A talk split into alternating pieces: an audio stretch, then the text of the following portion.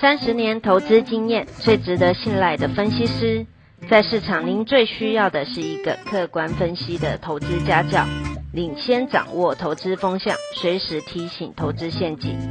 亲爱的粉丝朋友们，一定要记得要按订阅，并且开启小铃铛，才不会漏掉蔡总每一天对盘市精辟的解析哦。各位投资朋友，大家好，我是蔡明彰。今天主题：中国限电限产，最大赢家是原物料。为何近日中国大规模限电限产？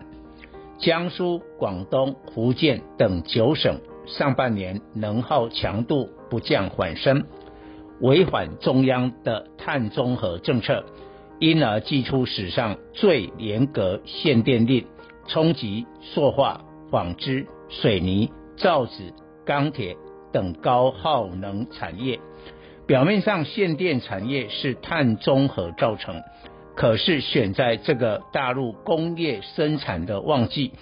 对今年中国 GDP 成长有负面作用，因而有生成的原因，显然是中美两强的斗法。新冠疫情以来，美国已印钞近十兆美元，相当德国、法国、意大利三国 GDP 总和。美国接种疫苗进度快，拉动需求，但另外两大制造国印度、越南生产不顺利。于是很多订单回流中国，中国上半年出口十八兆人民币，商品出口占全球比例十六点二趴，增幅二十年之最。这本来是中国的大好机会，可是记起二零零八年金融海啸后的美国十四兆美元 QE 的惨痛教训。美国印钞票换取中国生产的商品，等到危机结束，美国减债缩表并升息，留给中国是通膨、产能过剩的经济灾难。预计联总会最新的利率决策会议，很快美国将减少购债，中国严阵以待，限电限产的政策浮上台面。中国畅旺的出口背后其实相当尴尬。中国以轻工业制造为主，虽订单满手，但利润微薄。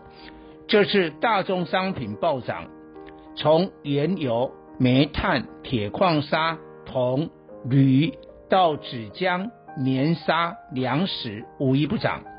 真正赚到大牛的是原物料供应的国家。中国加工生产只赚到小鸡，以煤炭为例，今年来已大涨一倍，但中国生产的商品不可能涨价一倍。中国没有大宗商品的定价权，所以订单接越多却做白工，甚至大宗商品及海运的大涨而亏钱做生意。可是中国出口企业。接太多订单而盲目扩充产能，一旦全球疫情明年缓和，国外恢复生产，也将使国外订单大量减少，届时产能过剩及库存叠加损失将重创中国经济。这是中国政府学乖了，强制限电限产，逼迫中国企业减少生产出口，并产业升级舍弃。低毛利率的订单对中国经济是短空长多。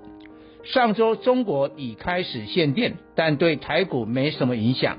但现在限电涵盖台商生产大本营的昆山、苏州，即日起至九月底停工，影响至少一星期。而中美之间斗法将持续一段时间。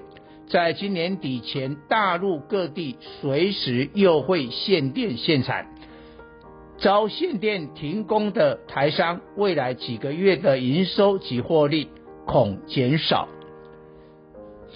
遭限电停工的台商股价多空怎么走？最主要看该产业的供需。面板有达二四零九在昆山有六代厂。但目前大小尺寸面板供过于求，产品处于跌价，所以限电给予面板厂趁机减产的借口，不见得是坏事。面板双虎有达、群创三四八一至高点来腰斩，显然已反映需求减少。如今再反映限电的供给减少，周一股价反而上涨。昆山是台商 PCB 生产重镇，目前 PCB 上下游需求畅旺，因而停电限产对台商是利空。周一铜箔基板的台光电二三八三、联茂六二一三重挫，牵动 PCB 的金像电二三六八及。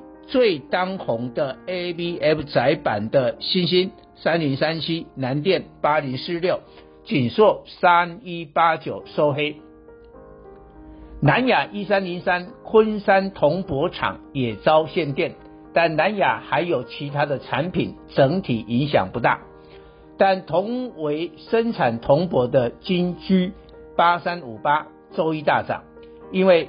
金居的铜箔生产在云林斗六，在中国仅设置贸易公司，未来有转单利益。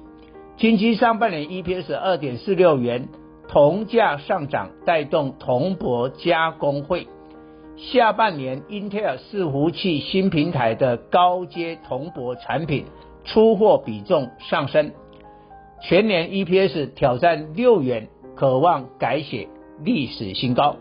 中国限电限产最大赢家是原物料，中国电力七十三趴是火力发电，但原料动力煤涨不停。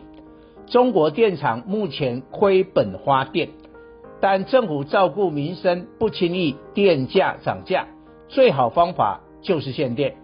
如此看来，电力产业上下游最大赢家是原料的煤炭，台股没有煤炭股，间接。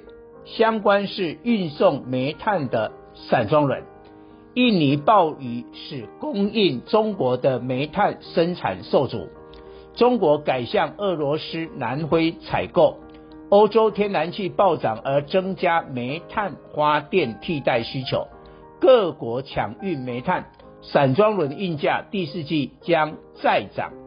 裕民二六零六。中航二六一二，台航二六一七，思维航五六零八可留意。周一大盘量能有限，无法支持航运、钢铁、动能，原物料重心落在塑胶、纺织、造纸等。但中国限电影响许多原物料，内股呈现轮动，迟早会轮到航运、钢铁。不必追涨已大涨的原物料，可以守株待兔，还没涨到的其他原物料。